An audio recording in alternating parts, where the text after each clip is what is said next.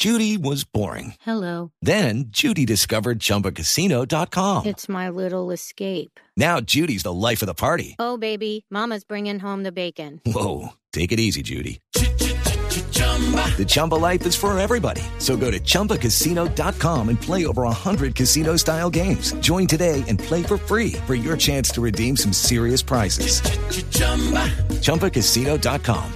No purchase necessary. Void where prohibited by law. 18 plus terms and conditions apply. See website for details. Francisco Bernate, uno de los abogados más destacados y respetados del país, amigo de esta casa, lo hemos tenido en Noticias Caracol muchas veces, aquí en Sala de Prensa Blue y en Mañanas Blue.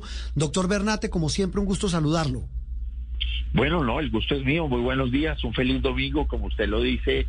Totalmente fanático de este programa. Usted sabe que me encanta, siempre lo oigo.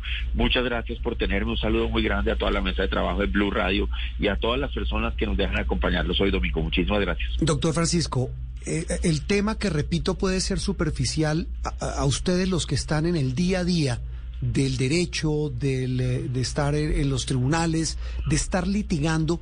¿Qué les dice este episodio de EPA Colombia? Bueno, lo que nos dice es que, pues, primero, una persona cometió un delito.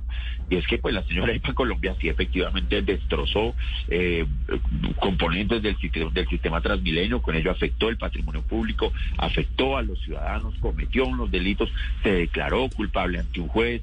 Pues, ante esto lo que nos dice, y ahí sí estoy de acuerdo con el fiscal general, es que pues se, cumplió con lo, con lo que es la justicia, con lo que se establece, pero abre un debate de fondo en un momento muy importante, y es que eh, no hay duda sobre los delitos de... Eh, daño en bien ajeno agravado, no hay duda, no hay duda que obstruyó los sistemas de transporte, pero es bien discutible que estos hechos, que son constitutivos de vandalismo, sean actos de terrorismo. Y ahí es donde tenemos que abrir el debate como sí. sociedad. ¿Dónde está ese límite entre el vandalismo y el terrorismo? Porque ella está condenada por haber instigado a lo que se llama terrorismo y por eso la condena es elevada y pues lo que ella está diciendo realmente es que rompan eh, los los elementos del Transmilenio. Entonces creo que toda esta eh, todo este todo este desahogo que hemos tenido los colombianos frente a lo que son los desmanes eh, por cuenta de los diferentes paros pues nos está llevando a ponerle el lindero muy lejos al vandalismo y a entender que casi que cualquier forma de vandalismo es terrorista y eso no debe ser así. Y otro de los argumentos ha sido que en otros casos, por ejemplo, de corrupción, y muchos han dicho, bueno, eso es comparar peras con manzanas, pero se ha hecho la comparación, no se ha establecido justicia de manera radical, en muchos casos incluso ni siquiera ha habido condenas, y la gente tiene esta sensación de que la justicia está funcionando para unas cosas, y si el caso es de reconocimiento público y puede generar polémica, allí hay justicia, pero si no, que hay otras personas que se están protegiendo, que han cometido hechos de corrupción. ¿Esta comparación para usted que está en este sector tiene cabida y, y cómo la interpreta usted? Yo creo que no tiene cabida. Eh, porque, pues digamos, a ver, primero, este es un delito que fue relativamente, relativamente fácil de investigar. Sí. Una cosa es investigar un contrato con miles de folios, eh, muy técnico, y pues otra cosa es una persona que se graba eh, dañando los bienes públicos. Yo creo que esta es una investigación que fue relativamente fácil y eh, si lo pensamos, pues de, romper el sistema transmilenio, afectar a la ciudadanía, afectar el patrimonio público, pues son delitos graves. Y yo lo que veo es que es el clásico síndrome de la carrera décima en Bogotá, uh -huh, donde sí. cuando vemos al ladrón todo el mundo dice cójanlo, cójanlo, y cuando ya lo cogen es suéltenlo, suéltenlo. Aquí la, estamos pagando las consecuencias de un irracionalismo punitivo, donde ya tenemos hasta cadena perpetua en Colombia, sí. una condena de cinco años a una persona que además había que decirlo, ha hecho un ejercicio de resocialización. Y ahí es donde hay que abrir el debate. Si esto no es una condena, no, no porque haya cometido un delito, no. Si cinco años en la cárcel no es demasiado tiempo, y yo creo que sí, pero no podemos comparar una investigación por un hecho de corrupción que necesita auditorías, experticias y cosas con un hecho que está grabado en un video. Decían algunos eh, juristas el viernes pasado, doctor Bernate, que, que si bien pues obviamente la condena, como usted lo dice, pues se, se, atiene a lo que dice el Código Penal, a la presentación de la acusación de la Fiscalía, pero algunos decían, y abro comillas, que esto también puede deberse a una cosa que se llama imputación inflada. ¿Para usted se inflaron las imputaciones contra esta muchacha, contra EPA Colombia? Sí, es una práctica, es una práctica terrible. Que la que, que, no es de ahora, ¿no? No es de ahora, es desde el día uno en el sistema penal acusatorio, como no se permite ningún control sobre la imputación, eh, como en cualquier país del mundo, porque así funciona en todos los países del mundo, pues eh, la fiscalía realiza imputaciones de delitos que pues es difícil que se cometan, como en este caso sucede, pero con la investigación al terrorismo. Elevar el vandalismo al terrorismo yo creo que no se da.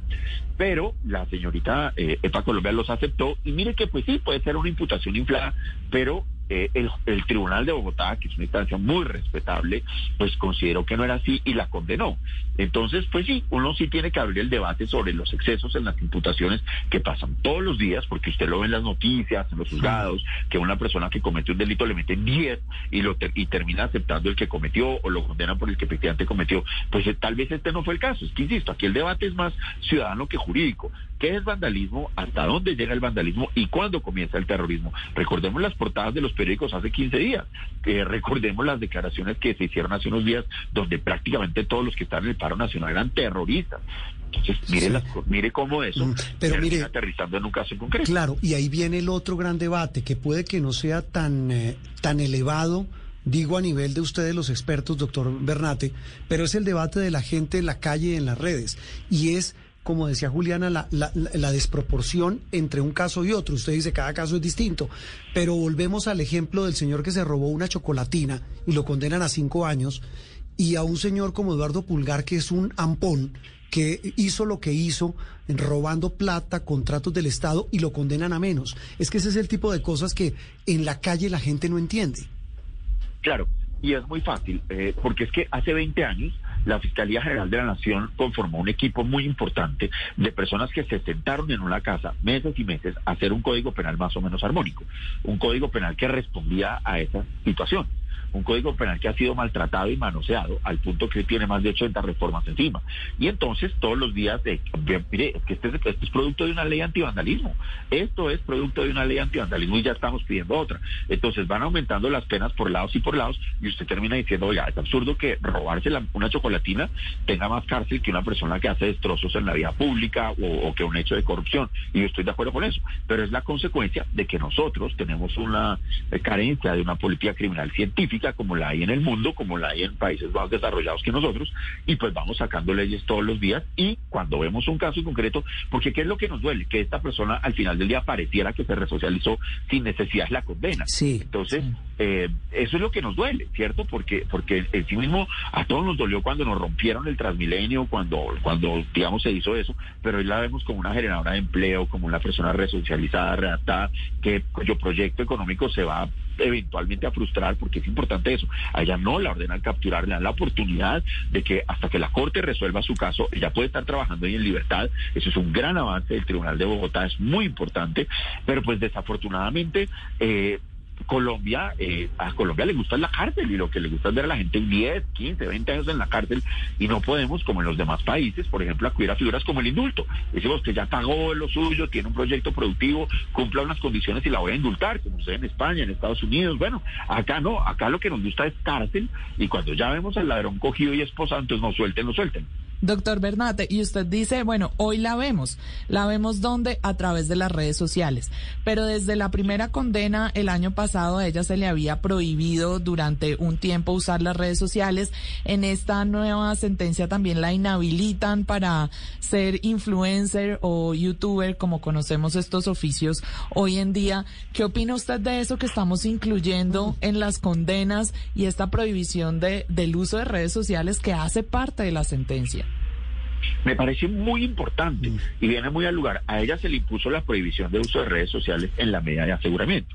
El juez de primera instancia, recordemos que la absolvió y por eso pues podía seguir utilizando sus redes sociales. Pero es que para el tribunal la utilización de las redes sociales en el caso de ella es determinante porque entiende que esa capacidad que tiene sobre para influir sobre miles de ciudadanos que son quienes ven sus publicaciones es lo que hace más grave la conducta, por eso cree que eso pudo haber puesto en peligro a la comunidad y por eso la condena. Mm. Si, si, el peligro que ella representa para la comunidad está en el uso de las redes sociales, pues claro. es apenas natural que se le restrinja ese uso de las redes sociales es lo que corresponde.